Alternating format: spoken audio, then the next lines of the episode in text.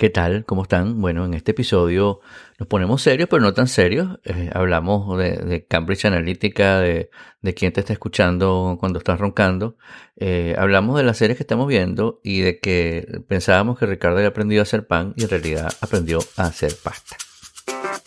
Esto es Robot, un podcast para humanos hecho por humanos que trabajan para un robot.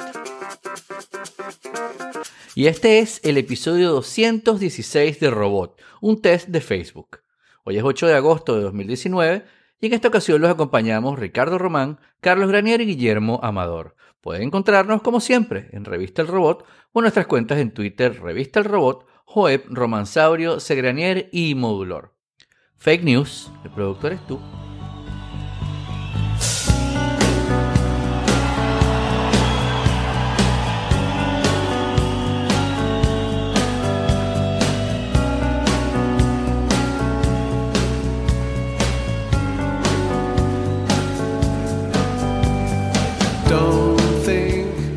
Sorry's easily said.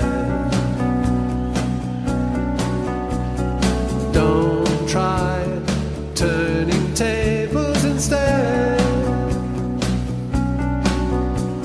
You've taken lots of chances before.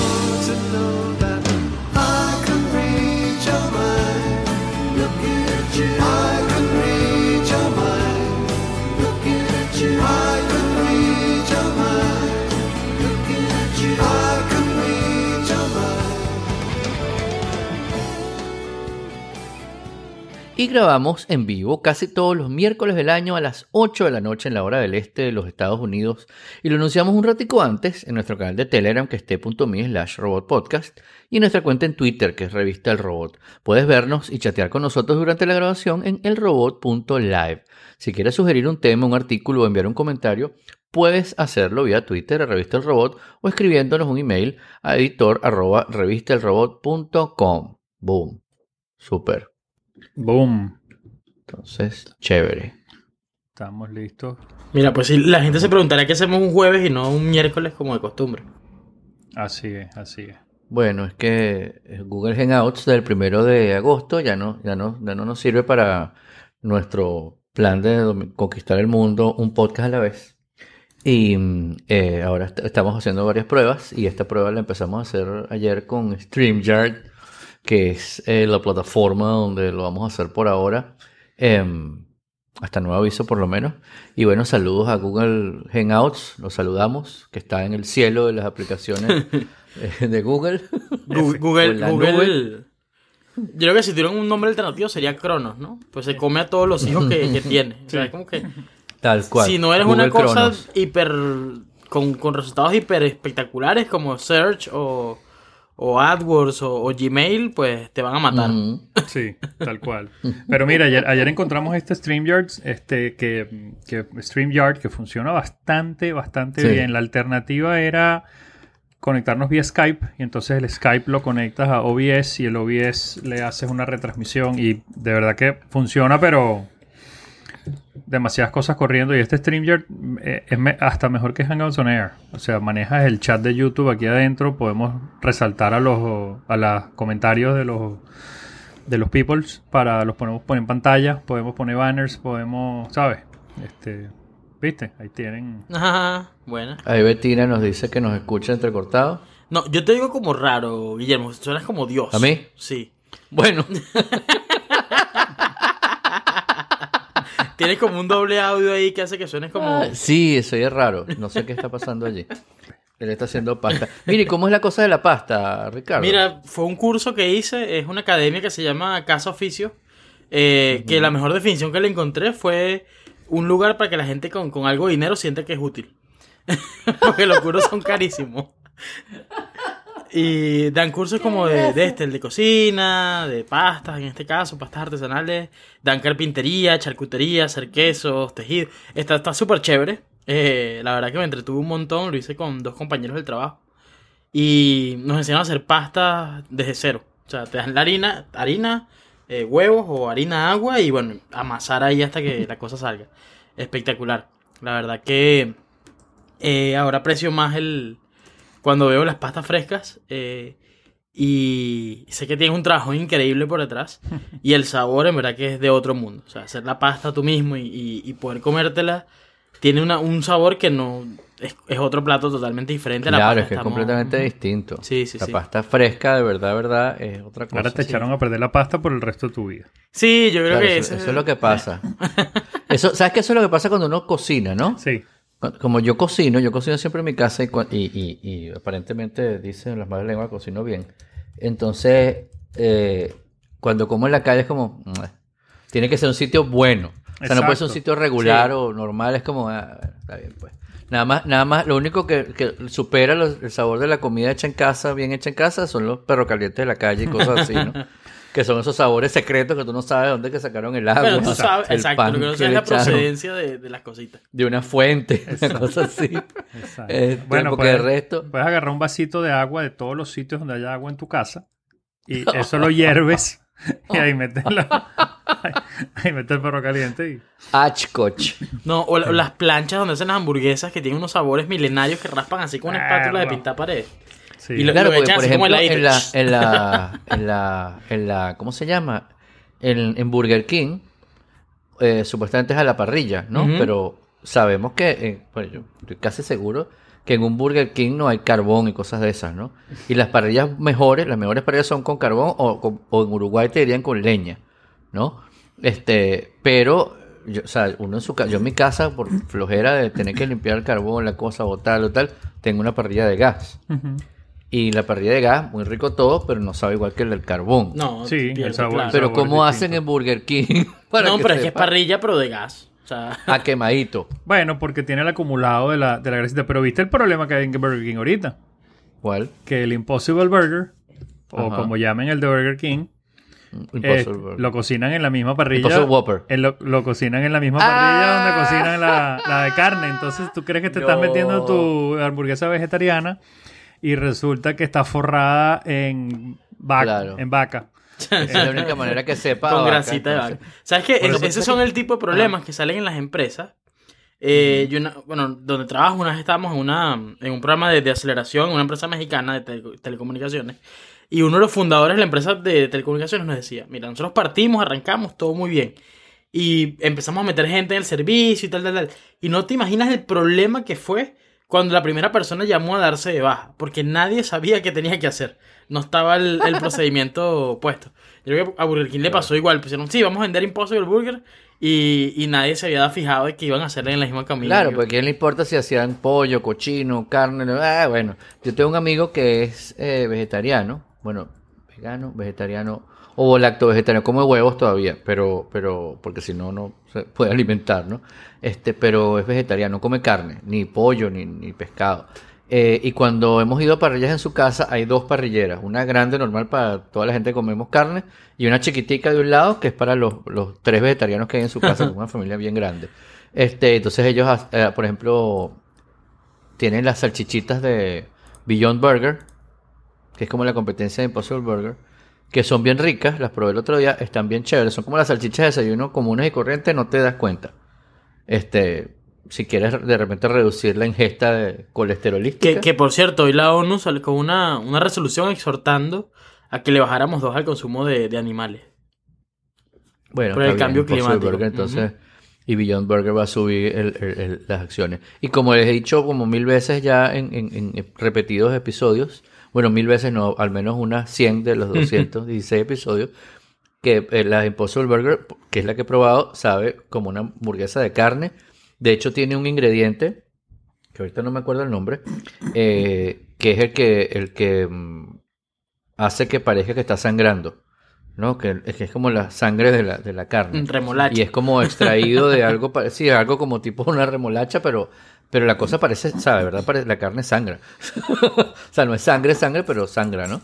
Y, y de las Beyond hay hamburguesas que no las he probado y hay em, esas salchichas que les digo y también venden la carne como molida sola. No, no es ketchup, el mundo.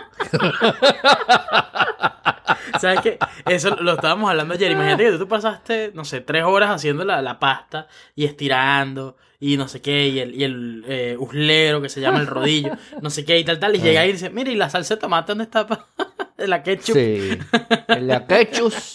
No, sí, no, no, no. Sí, eh, eh, eso es como un crimen en, la- en los sitios donde venden pasta, ¿no? Echarle ketchup. Echarle el ketchup. Em, y para un italiano también es como que, ¿qué? ¿Qué me estás haciendo, desgraciado? Como, como las saleros, la gente echándole sal a la comida en cualquier restaurante de cualquier tipo, ¿no? Exacto. Pero bueno, eh, si la solución es comer Impossible Burger y, No, y no, no, no. Billón, eh, una vez a la semana en vez de, en vez de cinco veces carne. No vale, no, no, haga- no- veces nada más. no agarres cruceros y ya está. Que esos son los que más, No agarres lo que más los consumen carbon footprint. Este, ya está, así. Yo creo que Ese- te- ese es mi a offset. punta Yo no- de yo no- Bitcoin vamos a acabar con el mundo. Yo no agarro crucero, pero, no como car- pero como carne. Ya está, listo. Exacto, está bien, una cosa, una sola cosa. ¿Verdad? Y no tengo, va- y no tengo vacas aquí en el apartamento tampoco, así que no hay problema. Un solo crimen. Ah, por cierto que eh, estuve la semana pasada en, en Brasil, estuve en Sao Paulo.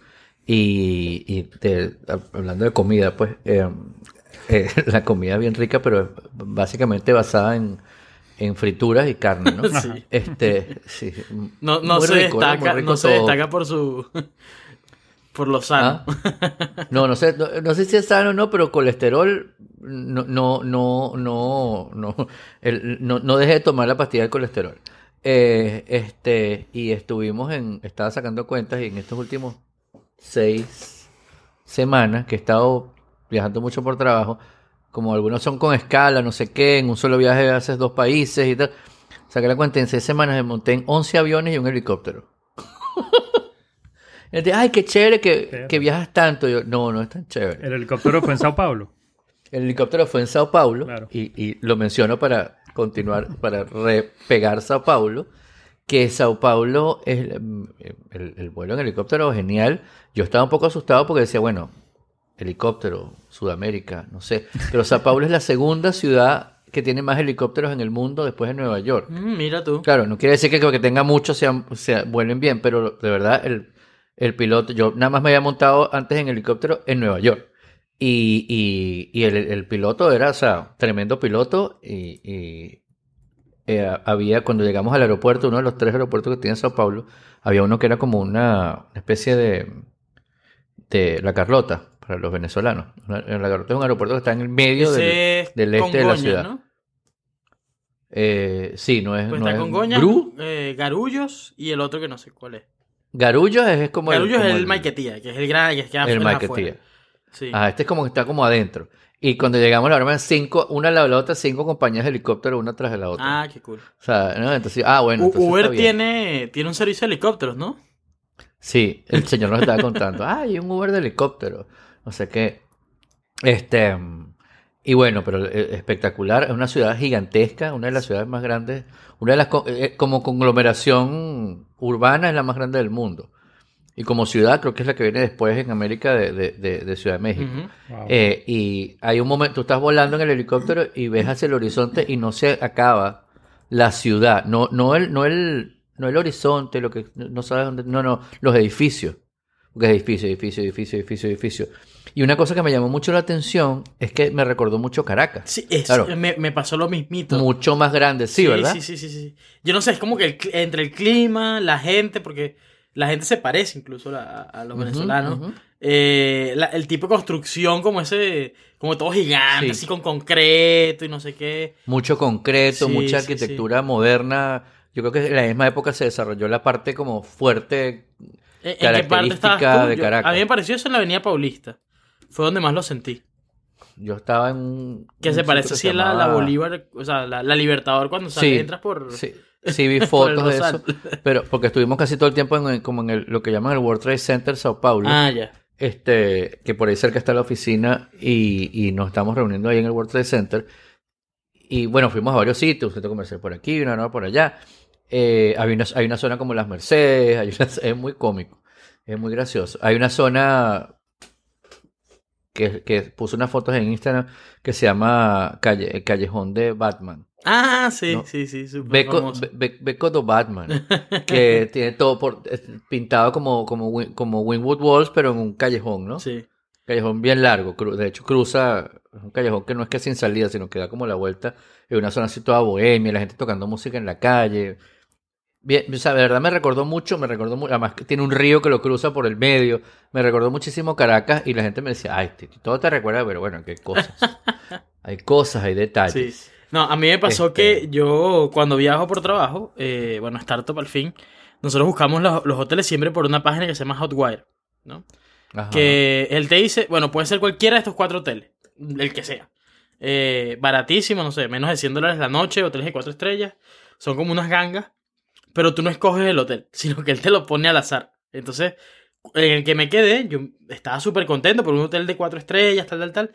Cuando hablo con el brasileño, no, estoy por aquí, me dice, Ricardo, ¿por qué va a ficar en la parte das? Bueno, mejor no lo digo por, por Ajá, el por la me quedé en la zona digamos de tolerancia de la ciudad bueno, yo una vez me quedé en, en España, eh, que estoy contando aquí el, tema del ketchup a, a, Edmundo. Em, una vez en España, yo tenía que, yo iba para Barcelona y tenía que pasar una noche en, en, Madrid. Y bueno, reservé por una página web X y vi, ay, esto está bien bonito. Pum, me quedé allí.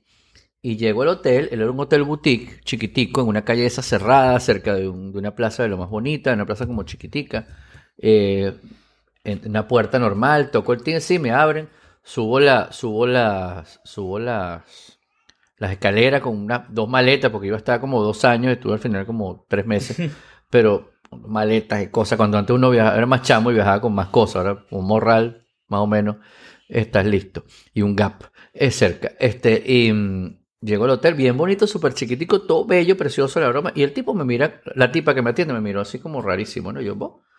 Entro, me, me da mi llave, todo tarjetas, tal, había una esta es la máquina de Nespresso, aquí está la, todo como super boutique espectacular. Aquí está puede hacer los, aquí comida, sándwiches, cereal, no sé qué, lo que usted quiera. Todo está incluido, no se preocupe. La máquina de Nespresso, aquí están todas las capsulitas. Este es su cuarto, lo que necesita. Ay, necesito un cable de red. Como no, me consiguieron el cable de red, me llevaron el cable de red. La habitación era toda verde, ¿no? Y yo, o sea, no verde completo, sino como que tenía detalles verdes, ¿no? Y yo. Eh, al día siguiente yo me levanté, fui, hice unas diligencias, regresé tarde, pum, me volví a quedar y la, gente que estaba me, mir- me miraba, ¿no? Yo decía, me veo muy latino, y no entendía. El segundo día que me levanto allí, que me me iba a ir, me quedé un rato más en el hotel desayunando y tal, me di cuenta por qué me parecía tan característico el hotel y por qué me miraban tan raro. El hotel se llamaba Seven Colors. Como los siete colores Del del, arco arco iris. iris. Ah. Cada habitación tenía un color. Eh, era un hotel gay. Ok. O LGBT, X, Y, Z. Este, claro, los tipos me veían como. A mí me importaba un pepino, ¿no? La verdad. Estaba súper cool y me volvería a quedar ahí. Está súper cool. Pero me doy cuenta cuando salen de las habitaciones dos panas abrazados así y, y se me quedan mirando así y, y como que. O sea, el, el- ah, el problema fue que fuiste solo. Ese fue el único Exacto, problema que, que. Básicamente, era como que, ¿y este? Este, no, pero el hotel era espectacular y de verdad me volvería a quedar en la broma. Tenía, afuera tenía para, para, para, para consultar en internet unas Macs. O sea, fabuloso. Fabuloso, verdad. O- como tiene que ser. Eh, mire, ¿vieron la noticia de que los contratistas de Apple te escuchan? Sí, vale, te escuchan como ronca, como habla. Aparentemente todo el mundo te escucha. Los de, los de Apple, los de Alexa, los de Skype, Sí, los Eh, de Google. los de Google. Todo el mundo está oyendo lo que está pasando. Todo el mundo te Este, está oyendo todo el tiempo. Ay, que cuando, ajá, te escuchan en el teléfono, te escuchan en el reloj, te escuchan en Sí. el Google Home, en el Alexa que tienes en la sala, en la cocina, en el cuarto. Estoy pensando que uno lo que debería hacer es conectar todos esos aparatos que escuchan a, a, una, a un Wi-Fi paralelo, o sea, un- a un Wi-Fi, eh, ponte un guest Wi-Fi, este, Ajá. que lo puedas apagar. Entonces, Mm. en, en, eh, ¿sabes? Con, por ejemplo, con el app de Google Wi-Fi, tú puedes hacer un guest network para, para los invitados. Que, que además es bien interesante porque tú le puedes decir, mira, los invitados usan este network, pero pueden tener acceso a la televisión y a controlar las luces, ¿sabes? El- tú puedes hacer esos, esos firewalls así.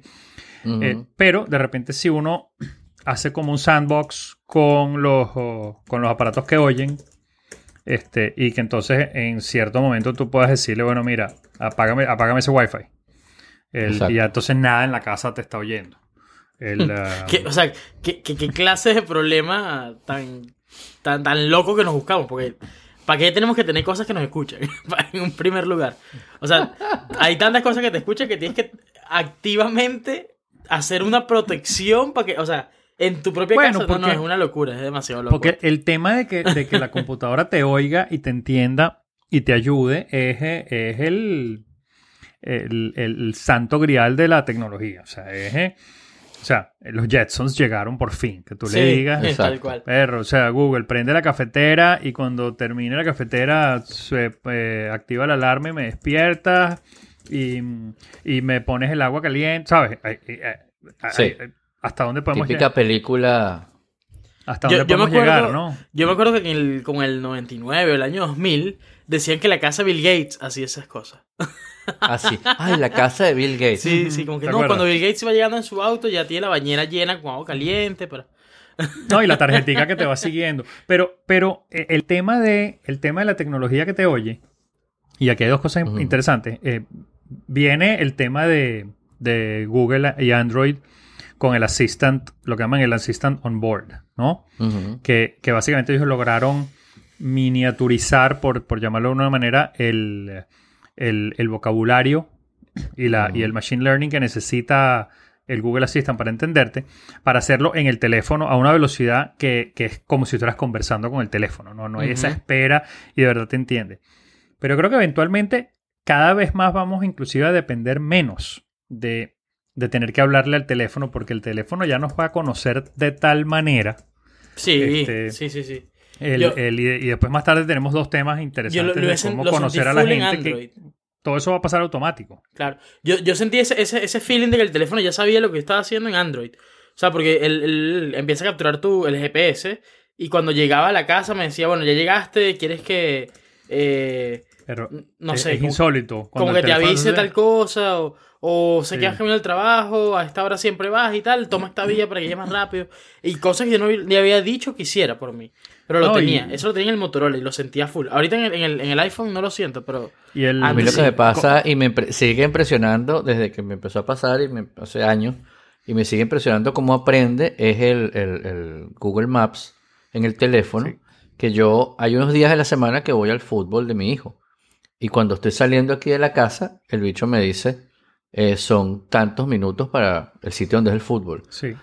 O sea, se- si es, si es uno de esos días, no, no cualquier día a, esa hora. ¿no? Y, cuando, y, y- y cuando salgo en la mañana me dice el, el tiempo para el trabajo, de regreso el tiempo a mi casa. Y los viernes, el desgraciado me dice, eh, son 15 minutos para Trader Joe's.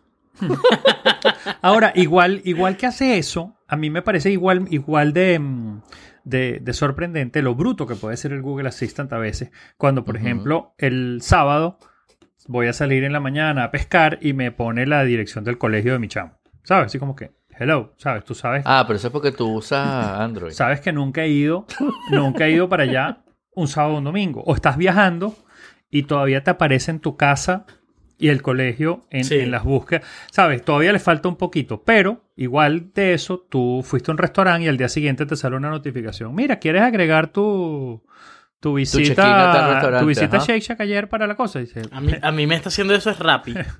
Eh, Rappi es una aplicación como de delivery, eh, Ujú. que es aquí en Latinoamérica, y me llega todos los lunes. Y que bueno, sabemos que no, traji- no llevaste comida al, al trabajo. ¿Quieres pedir de nuevo la, Ah, la comida como por china?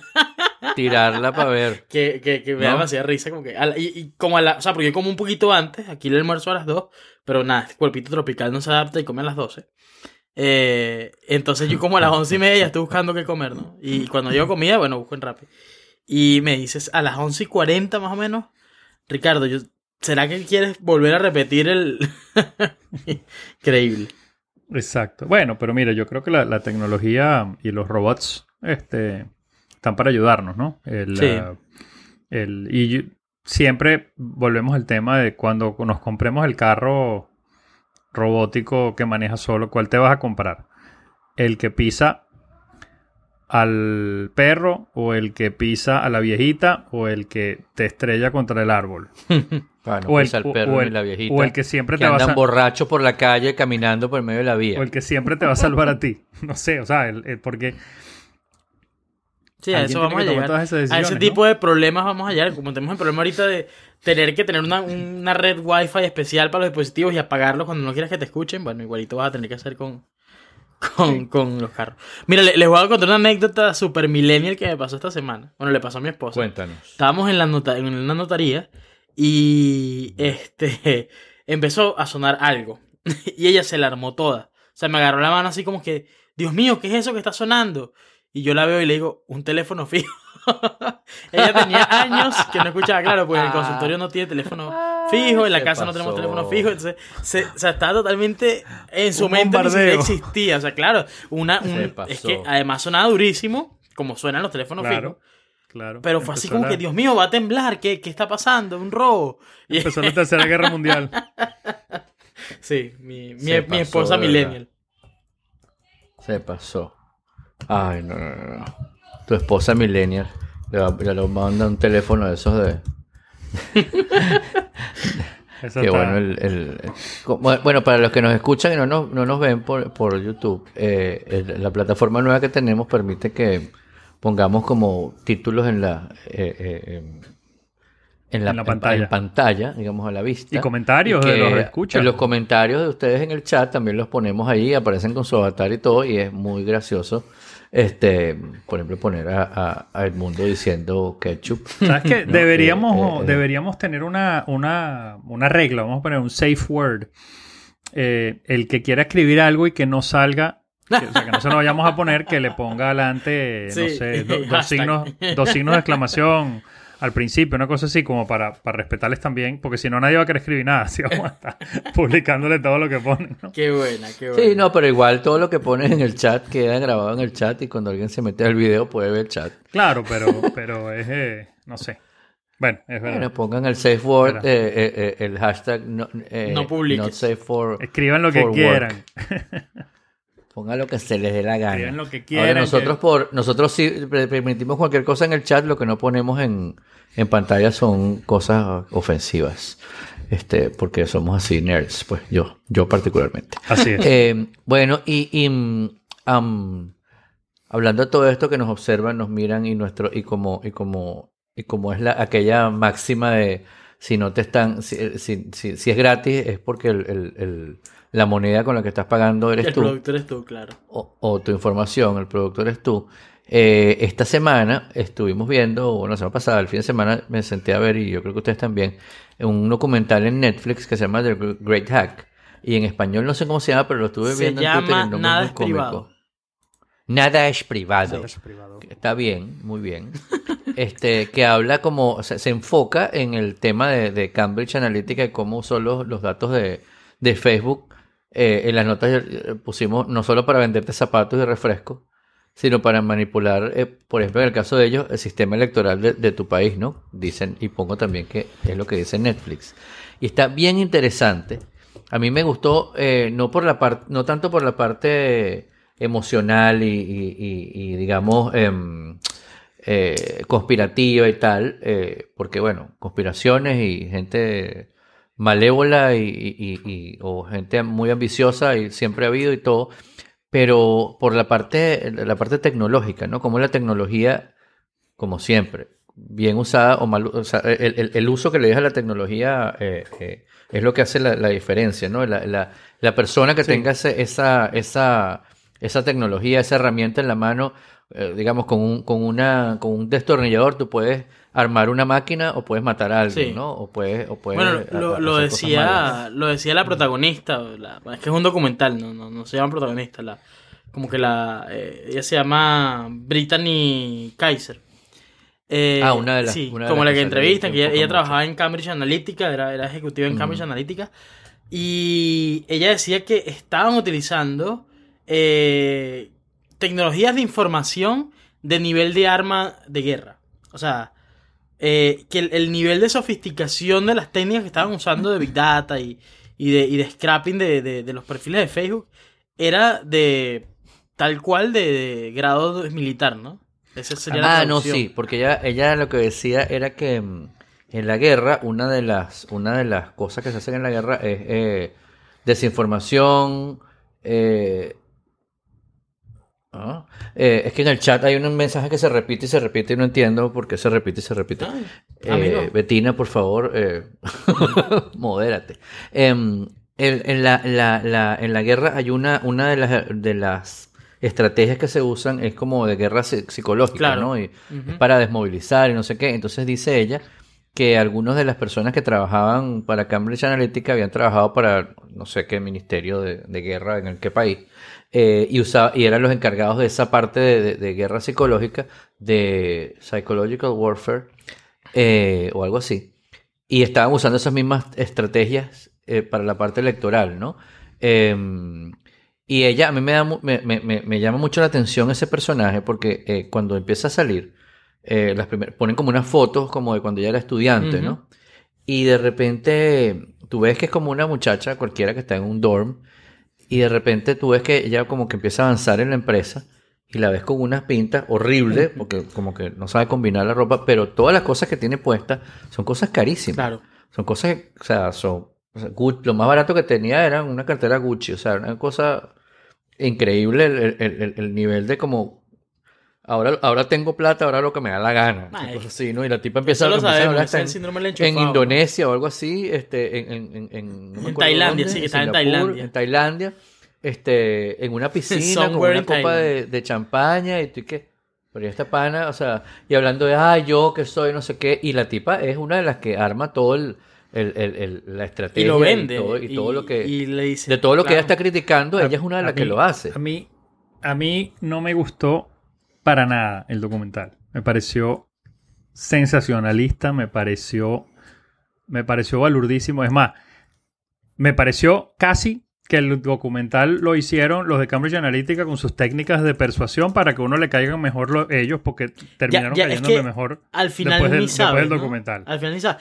No, la, la parte, por ejemplo, que Breitbart, que es el, el- el sitio web de, de noticias Sí. La sensacionalistas y, súper, eh, sí, eh, de, de- de la ultraderecha y todo esto, eh, o derecha alternativa, como se llaman ellos, eh, son parte de los, de los eh, impulsores de, de Black Lives Matter, que, que es esta, esta organización de, de protesta contra la, la violencia policial y, y todo esto. Entonces tú dices, pero ¿qué, qué, qué metajuego están jugando estos tipos? ¿A qué nivel se mueven? Que ya tú no entiendes qué es lo que está pasando, ¿no? Que son como Claro, varias derivadas diferentes a lo que tú puedes ver.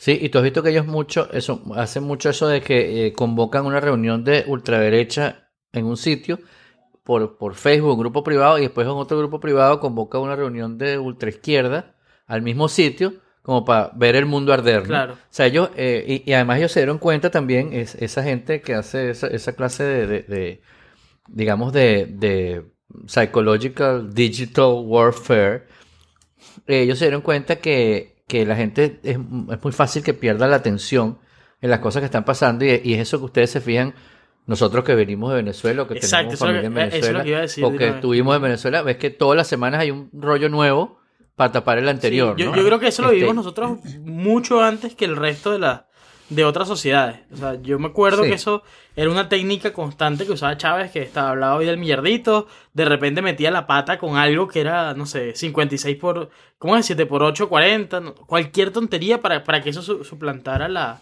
lo que había dicho antes. O sea, era como que... lo que estaba pasando. Sí, sí, sí, y tú te fijas, y toda la semana sigue pasando. Además que hay gente que se, como estamos en este, en esta sociedad que lo que importa es el like, ¿no? Y, y- y ser popular en, en- en redes sociales, aunque eso no eh, eh, es igual que ser la, la mesonera más bonita del Starbucks, ¿no? Que a quién le importa, porque fuera del Starbucks nadie sabe quién eres, ¿no? Eh, el, el- el- cuando la gente se dio cuenta de eso, empezó a hacerlo por su cuenta.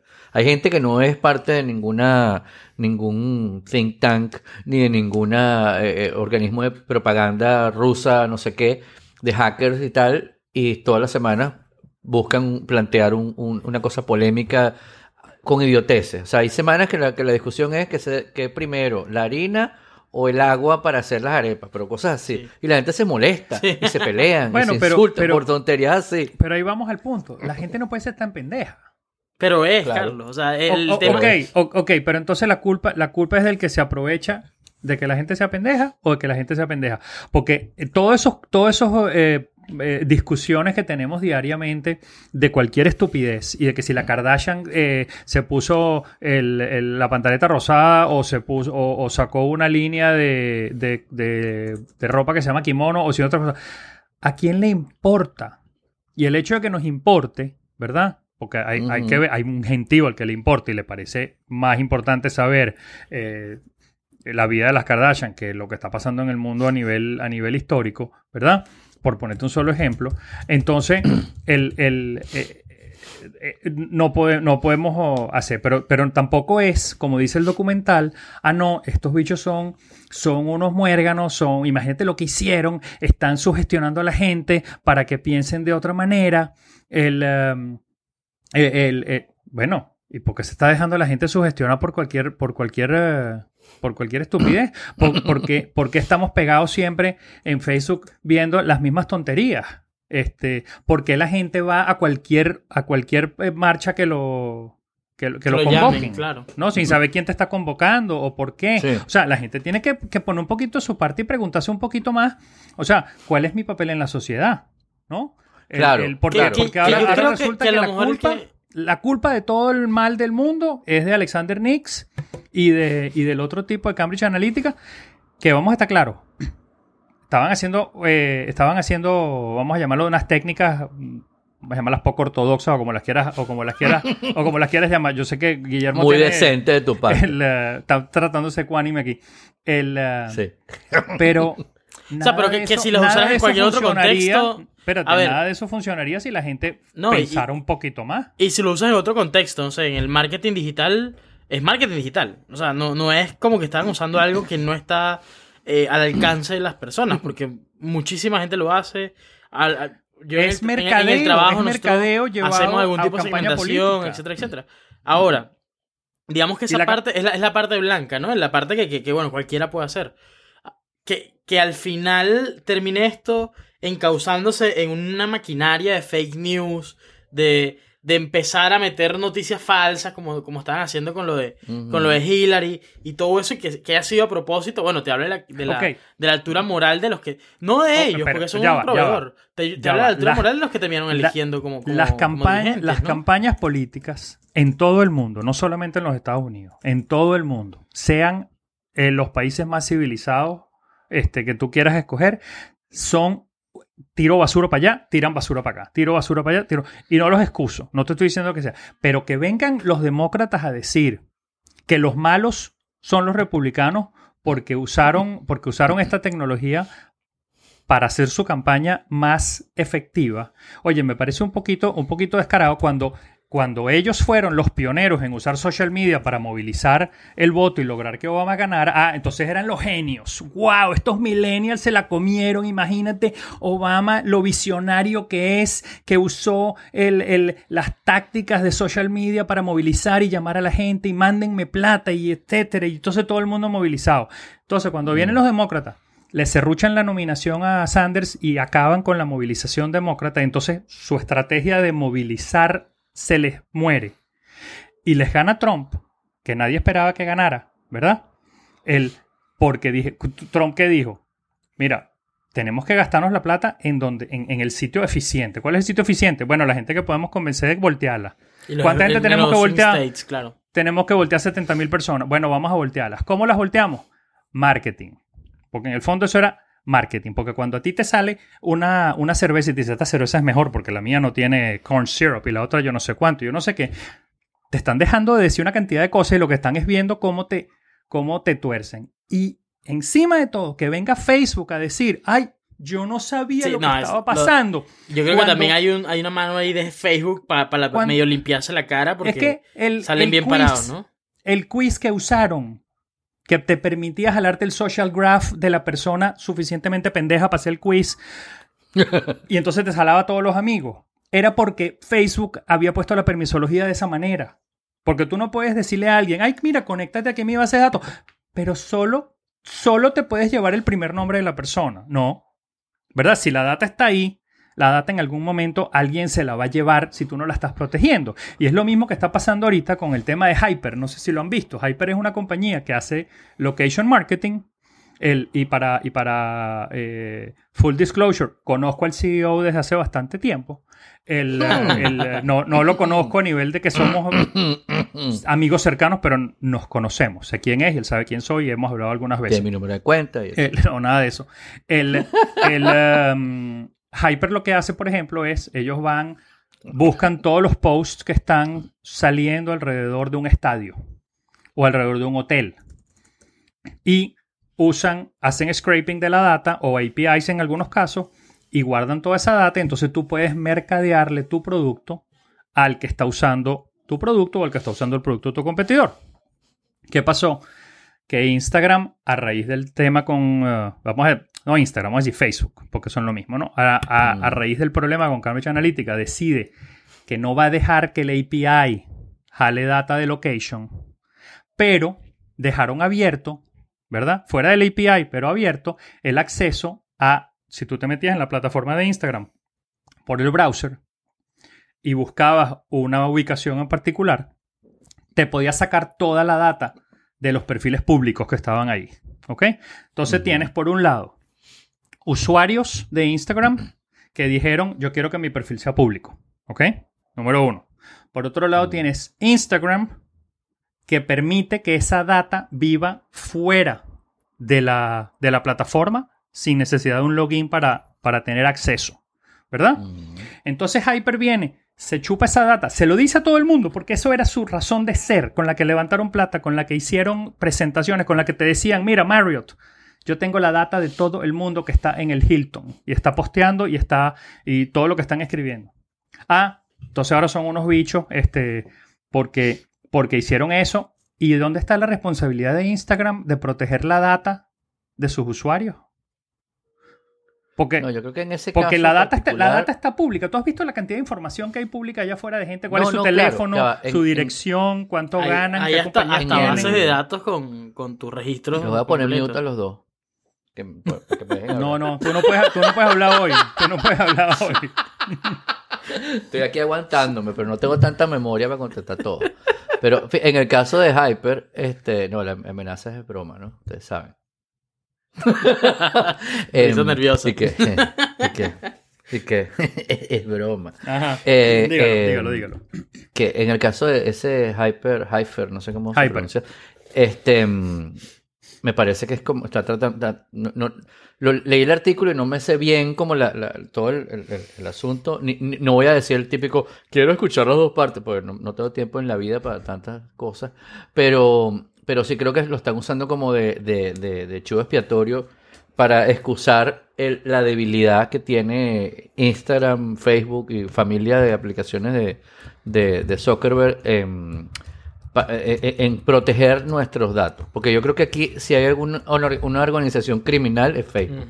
¿no? Este, Facebook me parece una gente que está, que yo no sé, no, no sé si, si su, si su, si su finalidad al principio, si su objetivo al principio era, era, era, era, era buena y sana o siempre fue conquistar el mundo de mala manera. Ok, ¿no? pero time un segundo. A ti alguien fue Ajá. a tu casa con una pistola y te dijo, Guillermo, monta toda tu data en Facebook y pon las fotos de tus niñitos y pon los viajes. No, no, no, ya va, voy a eso, voy a No. eso, ya va, momento.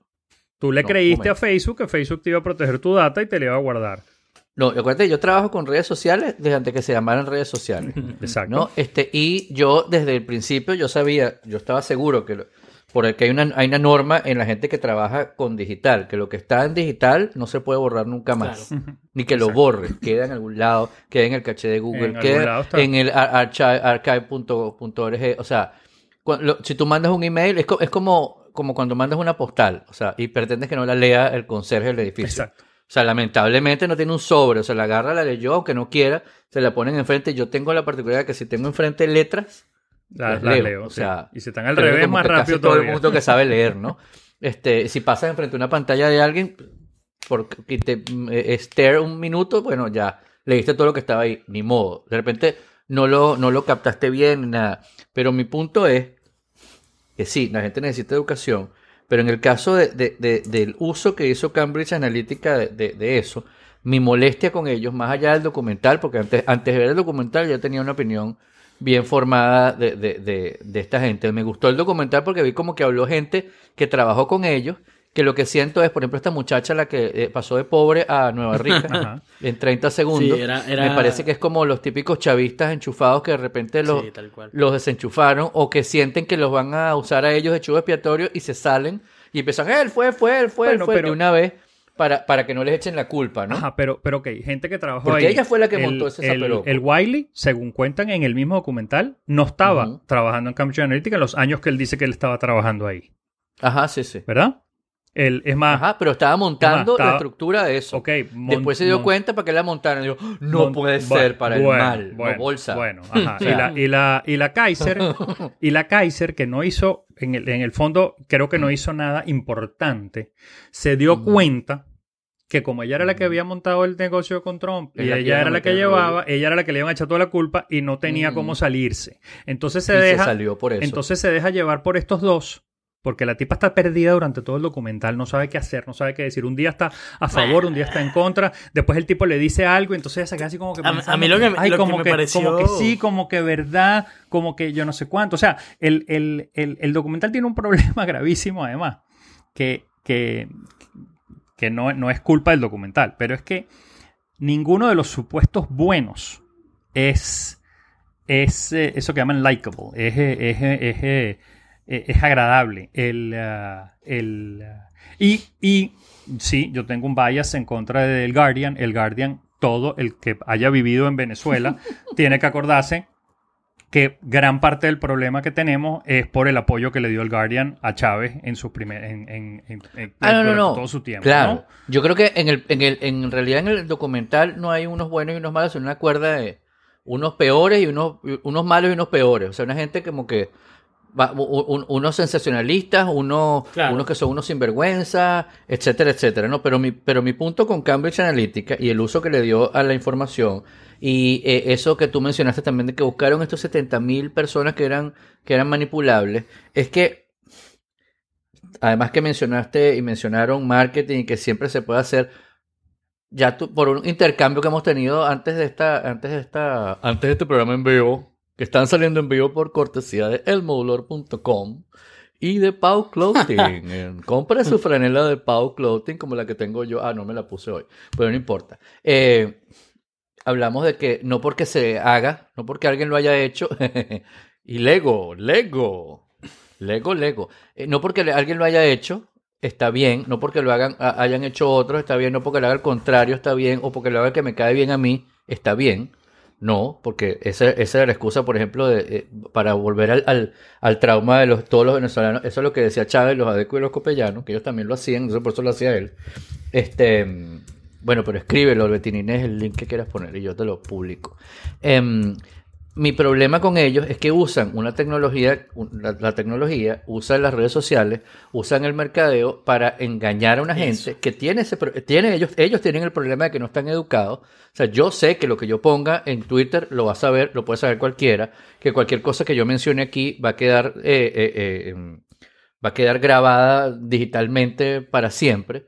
Pero hay, hay una gente, hay una gente que no tiene educación, hay una gente que no tiene como que, unas, una, un- que, que nada más tiene una oportunidad en la vida de hacer una cosa bien y eso le va a repercutir el resto de su vida, porque nosotros, por suerte, hemos tenido muchas oportunidades de hacerlo bien, hacerlo mal, de volvernos a parar. Nosotros sabemos leer, escribir, sabemos hablar dos, tres, cuatro idiomas, sabemos usar computadora, sabemos programar. Yo toco batería, tú tocas guitarra, el otro toca... O sea, somos una Yo gente que, hemos tenido mucha fortuna. Este sabe hacer pasta, imagínate tú.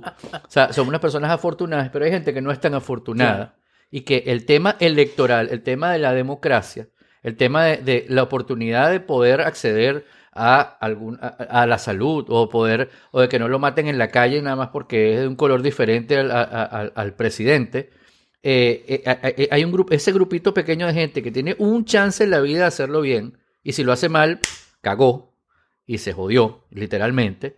De repente no va a poder ir a la universidad, de repente no va a poder estudiar, no poder comprar la comida mañana y eso desencadena un- una serie de cosas, se mete delincuente, que no estoy justificando el que se mete delincuente, no el que no sabe leer, o- no, no, no. Pero sin embargo, esa gente, esa gente que tiene ese solo chance, es asaltada, es robada, es estafada por, por esta persona que usa el mercadeo, y no el mercadeo, la propaganda, para sus propios fines, que no son ninguno, que no es, que no es el, el, el- el- ¿cómo se llama? La paz mundial, no, es tener más plata y más nada. Tener más plata o, o tener poder, por tener poder, por tener poder, así como las Kardashian lo que quieren es tener plata por, de- por, por no hacer nada. Bueno, hay unos tipos que están buscando tener poder por tener poder. Y hay eh, tipos en Venezuela de la oposición o del gobierno que montan un partido político para que les donen plata, Claro. más nada. Entonces, y juegan con la esperanza de una gente que, vuelvo, tiene una oportunidad de, de, de, de hacerlo bien o joderse su vida. Entonces, esta gente juega con eso para su beneficio propio, jode a esta gente. Y más allá de que el presidente sea esto o sea el otro, porque eso cambia, eso se mueve, uno se puede mudar de país, porque vuelvo, nosotros somos una gente muy afortunada, pero, es- pero, pero el, que, el que manipula la esperanza de esa gente, es, para mí es un criminal. Ok. Entonces, para mí, Cambridge Analytica y el Nix y la gorda esta loca que sale con la cartera Gucci y el otro bicho con el pelo rojo son una cuerda de malandros criminales que no deberían dejarle acceso a una computadora nunca más en su vida. Pero esa es mi O sea, opinión. es, es como, es ok, como, pero- yo creo que, ya va, Carlos. Ya, que se me olvidó poner esto. Ajá. Sí, eso tienes que ponerlo, por favor, eso tienes que ponerlo. Y esto fue un rant. Mira, el, el, eh, muy bien, muy bien, maravilloso, pero, pero estás, me, me parece que por, por querer tener un mundo utópico, eh, eh, también estás dejando de ver unas realidades que tenemos con las que tenemos que lidiar. Y en el caso, no, te voy a decir en defensa de Cambridge Analytica, porque no los conozco, no tengo cómo defenderlos de nada, ni sé cuáles son sus motivaciones eh, finales. Pero el, el fin de toda campaña electoral, igual que el fin de toda campaña de mercadeo, ¿verdad? Es ganar. ¿Verdad? Que gane tu producto, que se venda más, o que gane tu candidato, ¿verdad? Y en el caso, en el caso de una campaña en Estados Unidos, en que, en que es una campaña bi- bi- bipartidista, el, el- tú estás buscando que tu partido gane porque a ti te parece que el otro partido es lo peor que le puede pasar a todas estas personas. Entonces, hay, un- hay otro ángulo en el que puedes ver el, ah, el- el uso del mercadeo o, Mm. o la propaganda, como la querramos llamar, dependiendo de qué tan eh, lejos esté. El, Mm. en, en convencer, en convencer a la otra persona de que, de, que la otra, de que la otra opción no les conviene, de que la que le conviene es la tuya.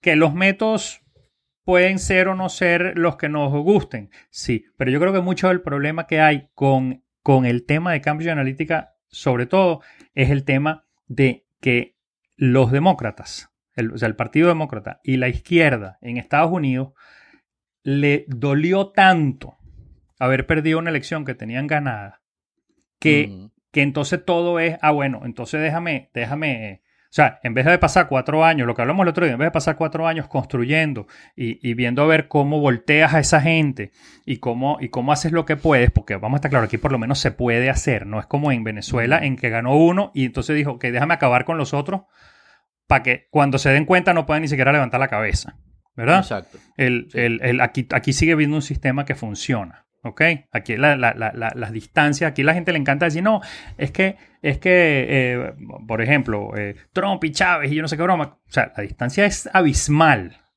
este, entre las cosas que pasaron en un sitio y en el otro. Pero, pero a nivel de, de analista político, de, de- de- campaña de mercadeo, el, Mm. eh, eh, lo que ellos están haciendo es, mira, necesito convencer a esta gente para ganar, porque si no va a ganar el otro, y no solo esta gente, sino todos los que me apoyan, se van a fregar, ¿verdad? Eh, El, Mm. el- obviamente, si a ti te gusta el otro partido, esto te parece un horror y además te arrecha que los tipos pues les funcionó, ¿verdad? pero- Pero, pero- eso funciona para los dos lados, eso funciona para los dos lados. Cuando Obama, los demócratas lograron movilizar una cantidad de gente que nunca había votado y ganó Obama.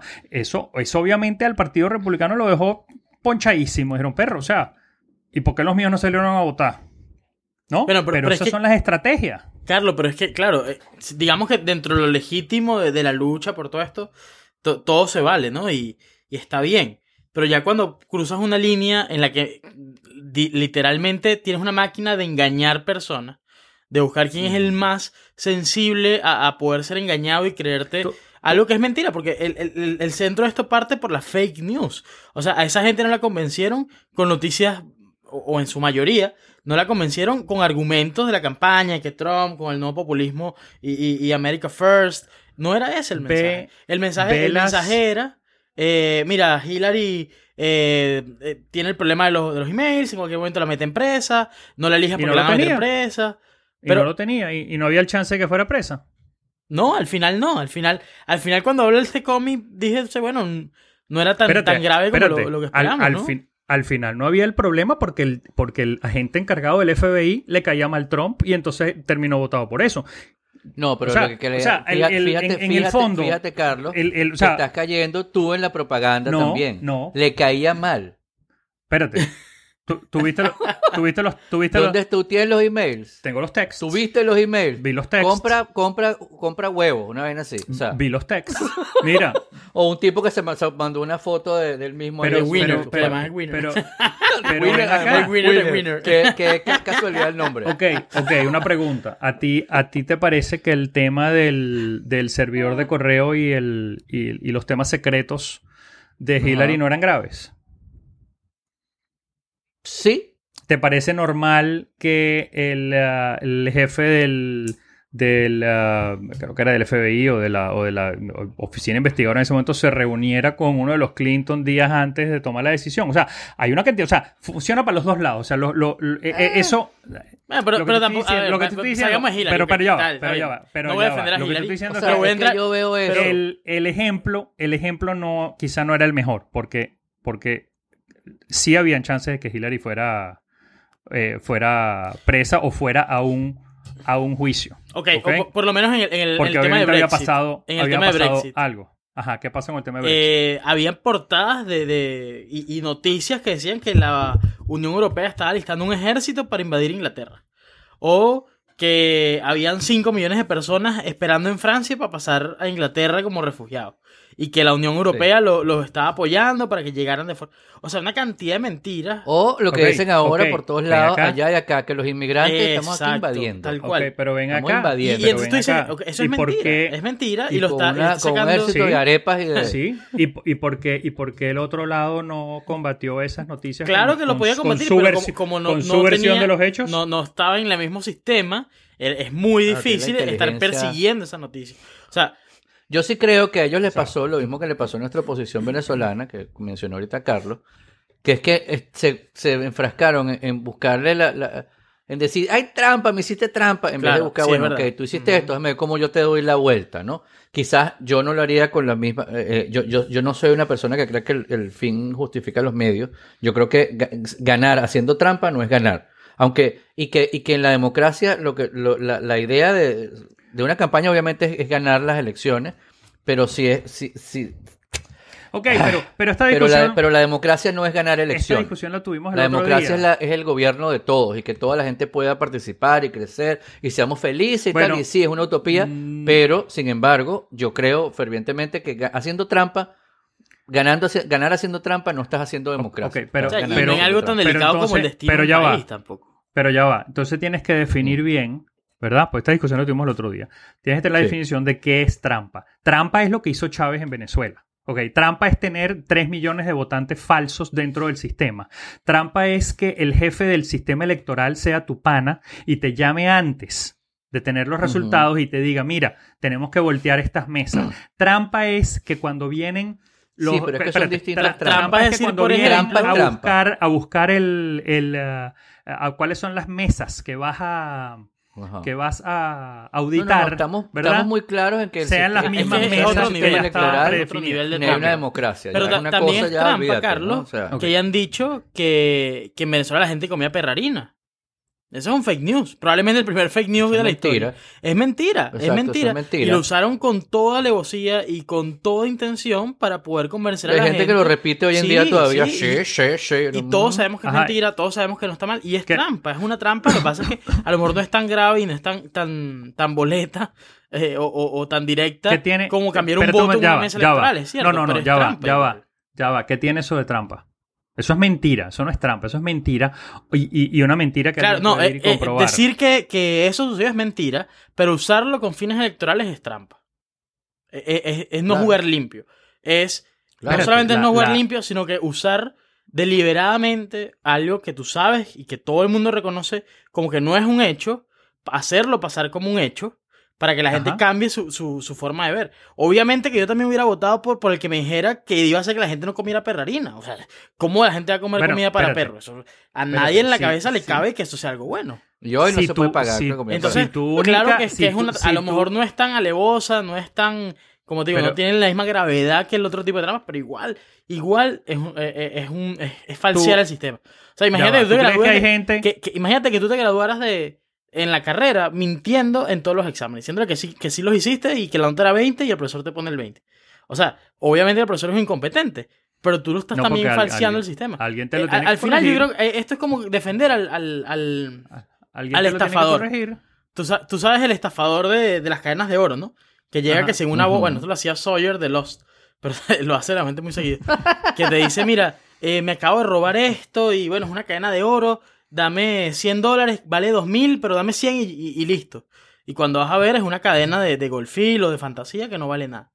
Ajá. Obviamente que el tipo te estafó. Pero también Sí. es obvio que, que tú tú le gafo, creíste. ¿cómo no? También gafo. Pero el tipo es un sigue- estafador. Y que te falta Sí. educación, cómo no, pero el tipo sigue siendo Claro. un estafador y un ladrón. Pero eso, no- pero eso no tiene nada que ver con lo que estamos hablando. Sí, ¿Tú porque él te está verdad- diciendo que el oro, no- que, que algo que es de oro, Ya va. no es. Ya va, un- es, ya es la mentira Una cosa, al final. ya- ya va. Una cosa es algo que te están ofreciendo por ir por la calle que tú juraste que te la estás comiendo y que eres el más chévere. Porque imagínate tú, berro, este tipo no sabe y me está vendiendo una cadena de oro y yo la voy a vender en 300 mil dólares después. Me la comí, ¿no? O sea, ¿Y qué O- diferencia eso al tipo que dice, mira, pero este, no, es que vamos a sacar a los mexicanos, mira, los mexicanos están agarrándose todos los puestos de trabajo y a nosotros nos están votando y, y por eso voy a votar y me la comí, votando por este tipo me la comí. No, no, no, ve- no veo Es- diferencia en el fondo. es ese tipo de noticias, la mayoría, ¿verdad? Igual que el tema de la perrarina, no es la noticia que convence a una persona de votar por la otra opción. Primero, yo no, yo no creo que la gente es tan sugestionable como, como, como ellos creen. Y si lo son, la culpa, como te digo, es del pendejo y no del que lo, el que lo, el, el que le dio el cuento. Pero ya va, volviendo al, volviendo al tema por decirle a alguien, mira, que la gente come perrarina, ¿verdad? O no, eso no, eso no te va a voltear una elección. O sea, no, no hay ninguna persona que diga, ah, ahora voy a votar por A o por B. Y, y- y es importante también esto, no, fue que lo hicieron una sola vez con una persona.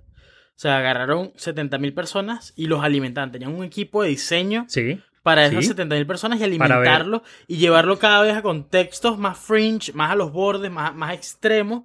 Donde Para- para- eso fue una manipulación bien, bien, bien, bien. Lo, lo que yo pero quisiera que así se es, entendiera pero es que, para es el que, que- nos es que, escucha. eh, así es toda campaña electoral. Es, tú haces Claro, pero 45 está mil mal, preguntas para mal. ver cuál es la pregunta que lo mueve. Está mal. ¿Cuál es la pregunta que lo mueve? Ahora, a veces la pregunta que mueve a una persona es preguntarle, oye, este, ¿cómo te, cómo te sientes tú en la mañana sabiendo que eh, Maduro está en el poder? ¿Verdad? Y entonces tú alrededor de eso construyes tu mensaje. ¿verdad? En, e- en este caso, con tecnología, el, el- obviamente ellos encontraron, mira, esta gente ya está, lo que llaman prime, ya, ya, ya le interesa este tema, ¿cómo los muevo? Que los movieron con cosas que eran, que eran mentiras, sí, pero el, el- el, eh, el problema que yo tengo no es en si eso estaba bien o mal, ¿verdad? Porque vamos a estar claro, sí, está mal en, en- en engañar a la gente. El problema es que todo este rollo sale porque el- los otros están picados de que no se les ocurrió y se quedaron ponchadísimos de que perdieron la elección. No, mi problema no es que los otros sean- estén ponchados. Sí tengo la opinión de que son unos tontos. Porque, porque están pe- pegándose en eso, como nosotros los venezolanos nos pegamos. No, que las máquinas, que no sé qué, que hubo trampa aquí, que hubo trampa allá. Y la trampa era otra. La trampa no era. no era Pero por son allí. dos casos distintos. Claro, claro, pero digo que se queda, la gente se queda pegada en cómo fue que le hicieron trampa en vez de me, me hicieron esta trampa, ¿cómo hago yo para que no me la vuelvan a hacer? ¿No? Este, entonces, X, se, se- se enfrascan en esa discusión. Mi punto es que la- la- es muy distinto hacer publicidad para que la gente compre algo como que, que, que, que, me- que mentirle a la gente para que la gente vaya a votar. Es distinto. Son cosas distintas. O sea, cuando uno vende un producto, uno trata de mostrar las cosas buenas del producto. Ya. Pero no, pero no te enfrascas, o sea, la, la publicidad que se enfrasca en hablar de lo malo que es la competencia es, una, es considerada una mala publicidad. y, y, y, y en muchas marcas buenas, no las marcas chimbas de clase triple C del mercado, este, eh, eh, eh, las marcas buenas tienen en sus manuales de- de uso de la marca no compararse con la, con la competencia, no hablar mal de la competencia, inclusive no mencionar a la competencia. Yo recuerdo cuando yo empecé a trabajar para Coca-Cola, un- la, la única cosa que puedo decir eh, eh, que, que no está cubierta por un NDA es que les dije, ¿hay algún guideline, no sé qué? Bueno, eh, no, hable- no, no hables de Pepsi. Eso fue lo que, único que me dijeron. No, claro, después el, ma- el manual era mucho más extenso, pero la base era, no hables de la competencia. Pero, o sea, no me interesa la competencia. pero Pepsi le encanta lo de ¿No? Coca-Cola, por ejemplo. O sea, que ellos tienen otras normas distintas. Claro, son muy distintos, son distintos, Son- claro, son- claro que son- son, distintos. Pero hacen su En el publicidad. caso de Coca-Cola, ellos tratan de, eh, de mencionar eh, eh, eh, la felicidad, Claro. la alegría, positivo, estilo de vida. El otro es nosotros somos jóvenes Co- y, y- Coca-Cola chévere. Coca-Cola hace la publicidad del que es líder del mercado. Que a la competencia no la nombras, no le das importancia. ¿Verdad? Exactamente. Pepsi hace la publicidad del, del que viene atrás y está buscando cómo, cómo contrastarse, cómo decirte, mira, sí, ahí está Coca-Cola, pero yo soy mejor. ¿Ok? El, el, ah, que creo que es un poco el, ah, eh, en, lo, en lo que cayeron estos. El, el- el problema, yo creo que lo que a la gente le molesta, ¿verdad? No es qué fue lo que le dijeron o qué fue lo que le, o qué fue lo que le hicieron. El problema es que estamos dejando demasiada información regada por todos lados Sí. con la cual nos pueden hacer unos perfiles psicológicos que aparentemente son bastante precisos. Son precisos. Y fíjate que nosotros siempre estamos echando broma de, ay, me escucharon por el teléfono. No, es que es tan preciso el perfil que tienen tuyo que saben que tú estás buscando una bicicleta. Entonces, yo O creo sea, que así de sencillo. Yo creo que en lo que, en lo que tenemos que enfo- Estoy en- buscando una en- bicicleta, en- pues. enfocarnos es en, en ok, ¿cómo, cómo dejamos menos data regada por ahí sin perder lo que nos gusta de la tecnología, ¿no? Exacto. El, ah, el- porque obviamente a todos nos encanta postear que estamos en el estadio de béisbol comiéndonos una hamburguesa con unos amigos y que nuestro equipo es los Red Sox y que van ganando y que chévere, ¿no? Ok obviamente tenemos que entender, y tú y yo que, que- que vivimos la, la- el nacimiento del social media este, Sí. y, y todo lo que ha salido y sabemos lo que puede hacer la tecnología, ¿verdad? Te- tenemos que saber, ok, ¿qué, qué estoy perdiendo yo por, por esos likes que me estoy ganando? ¿Ok? Por, o sea, ese gustico que me da que le dieron like mil personas a mi foto y le dieron share y me dijeron, oye, qué chévere y qué bueno, ¿verdad? El. ¿Qué, qué estoy perdiendo yo por eso? Yo estoy confiando en que Instagram va a mantener esa data dentro de su cajita de Instagram. Entonces soy un gafo, ¿verdad? Yo estoy confiando en que no, que, que eso no, no voy a llegar a mi casa y voy a tener una oferta de hamburguesas Boba Burger este, esa noche. Mira, eh, entonces, entonces me lo merezco, ¿verdad? El, Claro. ah, el, ah, y sí, quizá muchísima gente lo hace sin saber o sin entender la tecnología, porque tenemos el tema que hablamos el otro día que lo, de, que, de que para muchos millennials la tecnología existe, entonces no entienden Claro, como no existe. no entienden cómo no existe y no entienden cómo existe. O sea, el, el- Cuando el- se va la luz no saben cómo hacer para abrir la puerta. Exacto. ¿ah? Eh, Ah. eh, entonces, el, um, Porque nosotros nos pasaba que si se nos perdía el control remoto nos parábamos a cambiar el canal. exacto. Pero a estos chamos se les pierde el control bajan remoto un app. y, y se quedan ahí parados. Pero hay un problema mayor con la tecnología hecha ahora, después fabricada con estos tipos que nunca han usado otra cosa que el control remoto. Hoy en día, esconde el control remoto y averigua, y tú te sabes dónde cambiar los canales a tu televisor. Porque ahora están todos como de un ladito, Sí. atrás, escondidos, no se ve de frente. No, no, y tienes que tener luz para verlo y... Tienes que tener luz para verlo, tienes que empezar a tocar. Ah, no, ay, ay lo, descon- Sí. lo desconfiguré. Sí. O sea, porque no está hecho para que lo toques. Eso es como una emergencia, que lo vayas a tocar. Pero- no, imagínate. Pero entonces usas el app del teléfono para la broma. Pero el app del Exacto, teléfono el app del sabe teléfono. que tú viste cinco minutos del partido del Real Madrid, desde que después viste Price is Right, que en la noche viste Jeopardy, que después viste Voice en Amazon y que, y que fuiste al cine y compraste una entrada en Fandango para allá ver Spider-Man y lo viste en Coconut Grove, ¿sabes? El, eh, Ajá.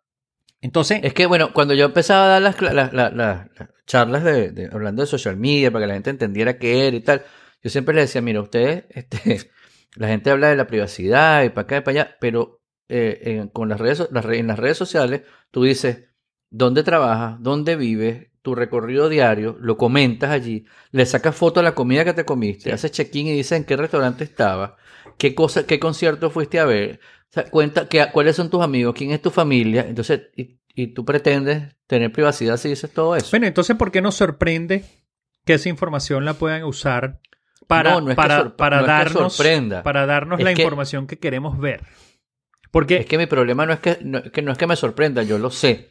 Mi problema es que haya gente que en lugar de usar la tecnología para, para ok, bueno, pero venga, ok, que a decir, para jugar limpio. ¿Quién va a querer- quién es No, esos no. malandros que van a estar No, no, pero ven acá, es que no hay que ser, es que no hay que ser malandro. El, el, el, eh, el, el- el mundo, el mundo tampoco es eh, tan, ¿sabes? Los malandros y los no malandros solamente. El, el, el tema que yo te digo es, tú estás dejando toda esta data por ahí, ¿verdad? Sí, pero el- no la estás dejando sabiendas de que la estás dejando. Bueno, deberías, Ese es el punto. deberías. Cuando te haces una encuesta que te dice cuál es tu película favorita, tú lo que crees es que, ay, qué chévere. Me va a decir cuál es mi película favorita con este test y yo lo voy a compartir con mis pero- amigos y voy a ser feliz y voy a conseguir más amigos y voy a conseguir Pero muchas, pareja. ¿sabes? muchas, de esas, muchas de esas aplicaciones Todas. tienen un botoncito que te dice This is what you're sharing. Esto es lo que estás compartiendo con esta persona. Sí, pero la esta gente persona, no se lee ni siquiera el disclaimer. el- De hace un tiempo para acá, porque no siempre lo tuvieron.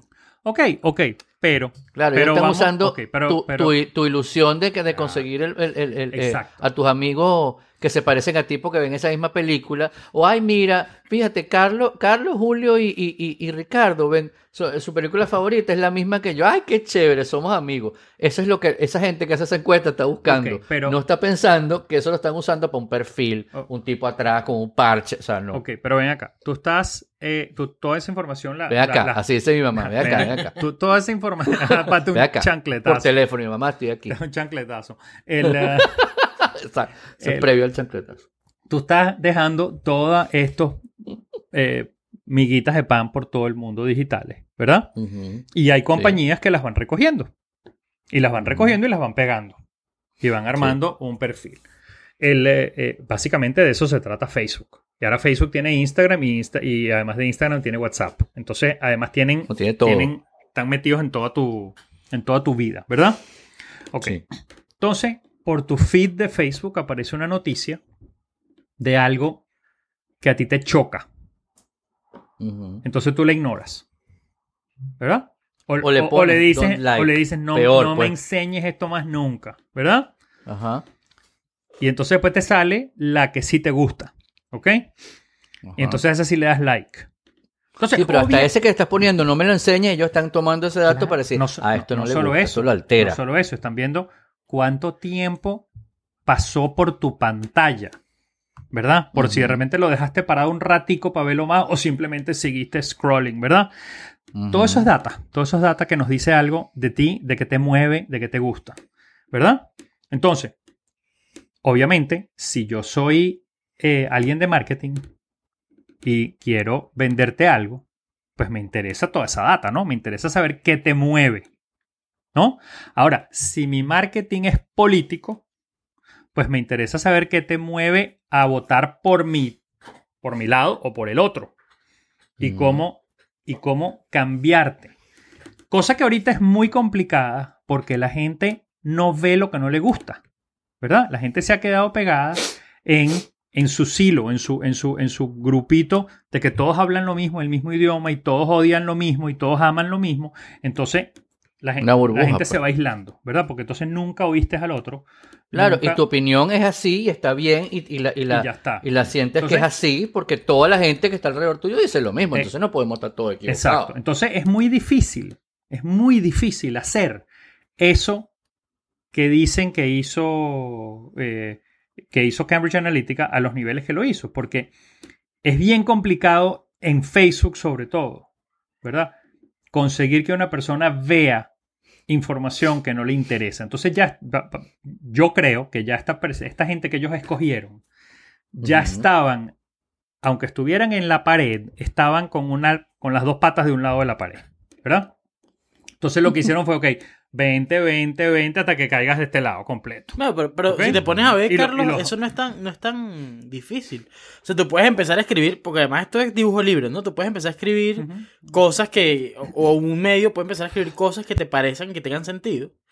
Y, y cada vez va derivando, porque esto no, no es algo que hicieron, un- como te digo, no es algo que hicieron una vez, no es algo que hicieron por una semana, no es algo que hicieron con poca gente. No, fue una campaña electoral Es una completa. campaña electoral completa y quién sabe cuánto tiempo más detrás Que es una trabajaron. peor, es una campaña electoral que no Que es continua, Está además. Todo el tiempo claro. encendida. Entonces, La, la ca- la captación de data es constante. exacto, sí. que evita Forever. Y- Y, la lo vimos en captación de votantes o sea, debe ser constante. de esta de estos medios con nombres de, de alimentos eh, no sé. La mitad comenzaron con una línea bien opositora y después empezaron a derivar a derivar a derivar. Y entonces te metían noticias así como que bueno en deporte Venezuela avanzó en el sitio no sé qué y de repente estabas leyendo cosas que eran propaganda del gobierno porque son No sé, est- te pa- no, estrategias pero a largo pero- plazo justamente para romper esos y después le vendieron el medio Claro, a, yo creo que O, no, o yo no necesariamente, comenzaron desde un principio con la idea de tener un perfil e ir cambiando con el tiempo para que tú fueras cambiando con ellos. Y a lo mejor tú, le das de- tú lo dejas de seguir en algún momento o, o le dices que no te gusta, pero hay gente que no, que se queda enganchada allí y empieza y empieza en esa deriva, empieza, empieza, empieza esa deriva y, y- y se va con esas noticias porque también aprenden la forma de qué es lo que más te, te afecta. Porque eso es lo que está pasando. O sea, ellos buscan un tema extremo que te hace moverte y que te va a mover de y- tus convicciones. Y hay gente que comenzó así- siendo muy de izquierda y, y terminó votando por Trump. Y, eso pasó. no es como- Hay casos documentados de esas cosas. Pero así no es como tú convences a alguien, con, primero con un argumento con el que están un poco de acuerdo, después uno con el que están menos, hasta que, mira, mi punto de vista es este y de repente lo logran ver. El, el, ah, eh, el- que, que con la tecnología lo puedes hacer en un volumen mucho mayor. Eh, sí, pero, pero, pero la responsabilidad de mantenerse informado es de la gente. O sea, si a ti te llega un email que dice, o sea, a mí, por ejemplo, me llega un email que, que dice, no sé, cualquier barbaridad que le mandan a uno. Y uno tiene como un, no sé si es un sexto sentido. Tú dices, pero esto no me cuadra. Entonces, lo primero que haces es buscar en Snopes, ¿verdad? Y después, Sí, y después, sí, hace- claro. y después haces otra, y después haces otra búsqueda. Y entonces, y no. entonces decides, ok, no lo mando. E- Eso es, o sea, ¿qué, qué más que eso puede hacer Claro, uno? pero fíjate, tú, pero mi mamá tiene un doctorado, es psicóloga. Y puede caer fácilmente en una cosa, pero ella no tiene la menor idea de qué es Snopes. Y te doy un ejemplo sencillo. Viene un tipo en la calle y le da a una persona un, un billete falso que tiene, en vez de la cara de Bolívar, tiene, o de Washington, tiene la cara de Mr. Bean. ¿no? Cualquiera que lo vea dice, bueno, este billete es falso. Pero el tipo que lo vio no, no reconoció y le recibió el billete falso. Es un ignorante como no el que recibió el billete falso. ¿Cuál de los dos va preso? El de, el, bueno, eh, pueden ir los dos, pero va el que le dio el billete falso. Claro, ese es mi punto. Ajá. O sea, la- ser ignorante, o sea, la gente, la, la gente puede tener la culpa de ser ignorante, pero ser ignorante no es un crimen. Aprovecharse de la ignorancia de la gente, en algunos casos, es un crimen, como este el billete falso, en algunos casos eh, no, es- no es Bueno, el crimen ahí no es aprovecharse de la ignorancia de la gente. El crimen ahí es usar eh, moneda falsa. Es, eh, Bueno, es- Ok, no. pero si no lo recibe el otro, no, no pasa nada. porque Bueno, pero sí- pero sigue Una colección de billetes falsos No, de Monopoly no, en tu casa. Pero sigue siendo un crimen. Si los estás tratando de usar para comercializar, aunque no te los reciban, es un crimen. Ok, cuando sales a la calle a tratar de El- hacerlo, es eh, un crimen. echar pues. cuentos por buscar el eh, gafo. echar cuentos por internet no es un crimen. El- eh, o sea, que yo te que yo te mande una noticia falsa inventada no es un crimen. Eh, puede ser eh, No, po- por eso me refiero que, no- en ser, algunos eh, casos, como el del de billete falso, es un crimen, pero en algunos casos no es ético, como tratar de convencer a la gente con cosas que son falsas, con mentiras, con falsedades. Pero yo Más allá de que los dos candidatos sean buenos Pero- o malos, más allá de que estuviera la Madre Teresa y, bueno, la Madre Teresa no es un buen ejemplo. mal- mal- mal- malísimo ejemplo, no me pongas el tema. El Ya empezar este aquí, el- este nada más le- este queda- no, yo escribo la ley Saquen- del orden. saquen el papel aluminio. Lo peor es que a mí me encanta ver la ley del orden. Y yo tengo una, una profesora muy amiga que, que- que creo que nos oye y todo, que es, que es como medio, me- no, no es izquierdista, pero es como más hippie. Y, y siempre me ha dicho que yo soy muy conservador. y yo, ¿ah, así? totalmente, tipo muy conservador. No, hay, hay un El- test en Facebook que te ayuda a descubrir eso, Guillermo.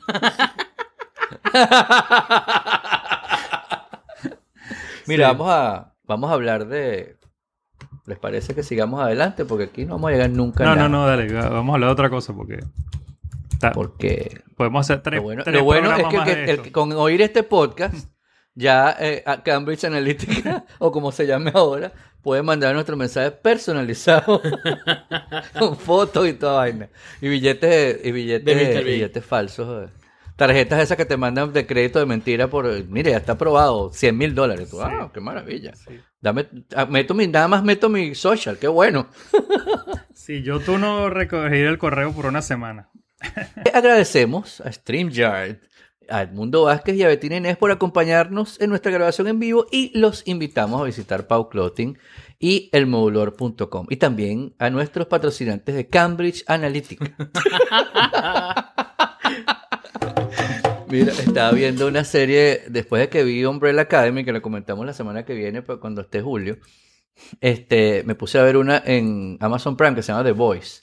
No, yo dije, ah, para ver, como es como una, es como parecida, no, no se parece en nada. Este, y es como unos superhéroes corruptos, ¿no? Es una broma. es tan mala que me gustó, o sea, es tan mala que me, me, me dio risa. Entonces mi hijo me dice, pero es cómica. Y yo, no, no es cómica. O sea, me da risa, pero no es cómica, es mala. Es tan mala que yo, no puede ser. Qué cosa tan patética. Es como una, como una, eh, una especie de, eh, hay una compañía que se llama Void o algo así, que es como decir Marvel, que, que comercializa a los superhéroes, pero son superhéroes de verdad.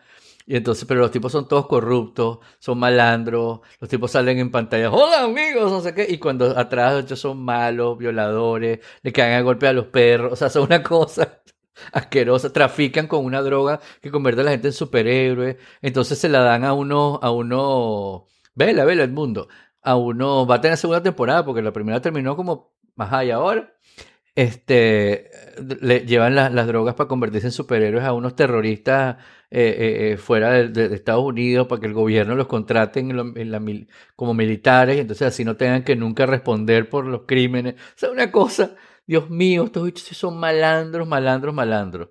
Este, y tiene, y todos los superhéroes son así, todos los lugares comunes y todas las cosas. Hay, hay un equipo de mercadeo que llega a una superhéroe de un pueblito y entonces le cambian toda la ropa, le ponen extensiones de pelo. El tipo, pero yo no soy así. No, pero es que tienes que mostrar más carne, tienes que mostrar para ser sexy, no sé qué. No, no, no. no. Es una cosa.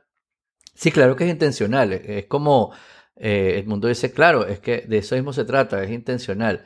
Y mm, es como esas, esas películas que ponen a, los a los locutores de televisión como en, en su, en su, esa de Ron Burgundy, ¿sabes?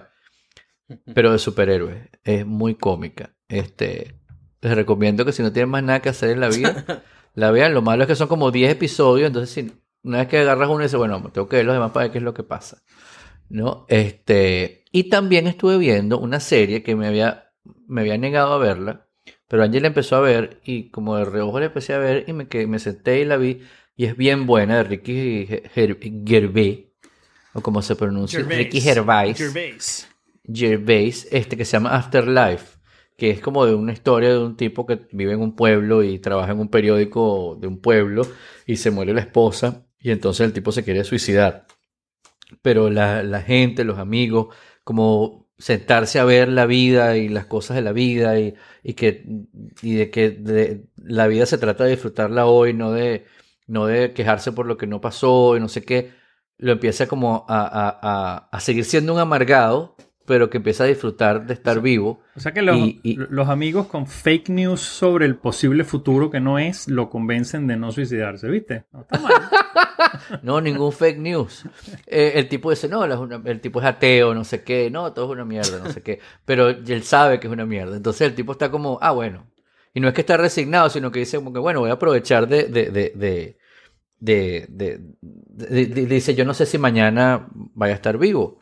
Pero eso es lo bonito, disfrutar hoy. Yo no sé si hoy va a ser la última vez que hable con, con, con, con- contigo y que, que me tome una sopa y que no sé qué. Entonces déjame disfrutar de eso. Y, y es, y es como es él que es muy gracioso, muy, muy cínico, este, en su propia pues, manera muy especial. Este, es muy graciosa la serie y yo estuve hasta investigando, pues, ¿será que se le murió la esposa? Y no, la esposa está viva. Y, y- Lo hace tan real. y obviamente él no vive en ningún pueblo ni nada, vive en Londres.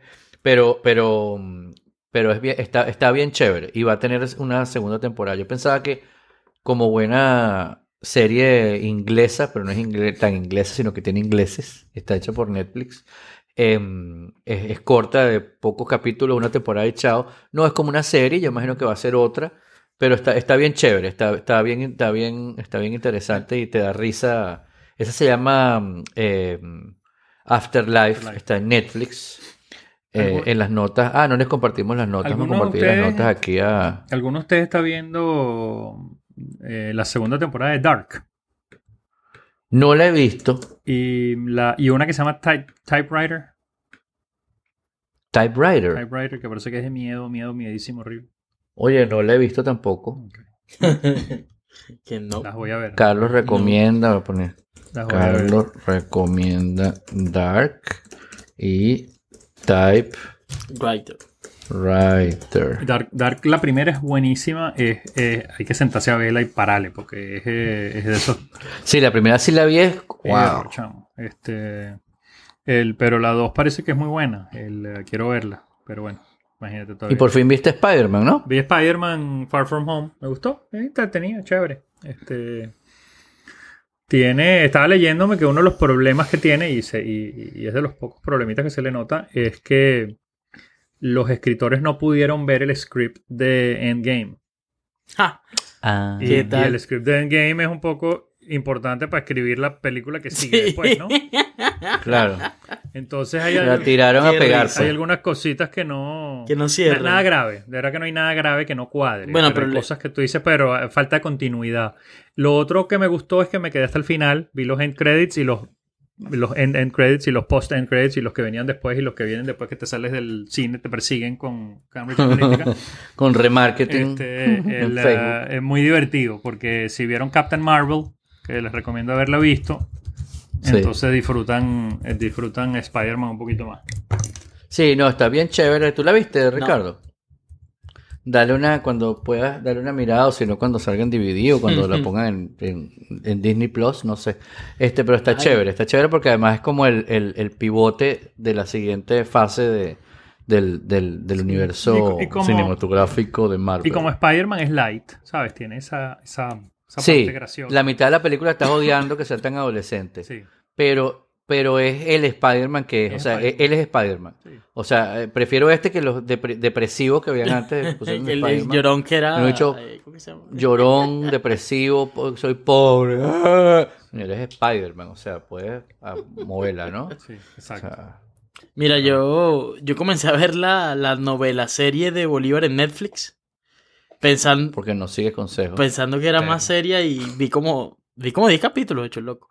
Pues la estaba viendo con mi esposa y mi suegra y, y al- ah, tenía cosas como divertidas, pero no, me aburrí. La verdad, no, no pude seguir, no pude seguir. Tiene ¿Eh? como ochenta y pico 60, tiene capítulos. ¿no? 60, es una novela, es, la- es una 60. novela tal Tengo- cual Es una novela. Betty la Fea, por estas calles, así.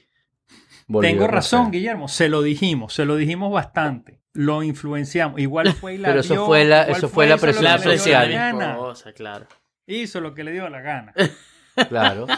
Tu esposa, la que se asusta, sale corriendo con un teléfono fijo. Exacto, exacto. ¿Cómo le voy a echar broma por Twitter? Bueno, poquito, porque tampoco. Tampoco. Ring. Ponle el ringtone. Hay un ringtone de, de, de Android que yo. Que, que yo yo Sí, lo cambiar el, cambiar el ringtone. No, no. Disculpa, disculpa, Edmundo. Yo nunca recomendé la novela esa que tú estás mencionando en el chat.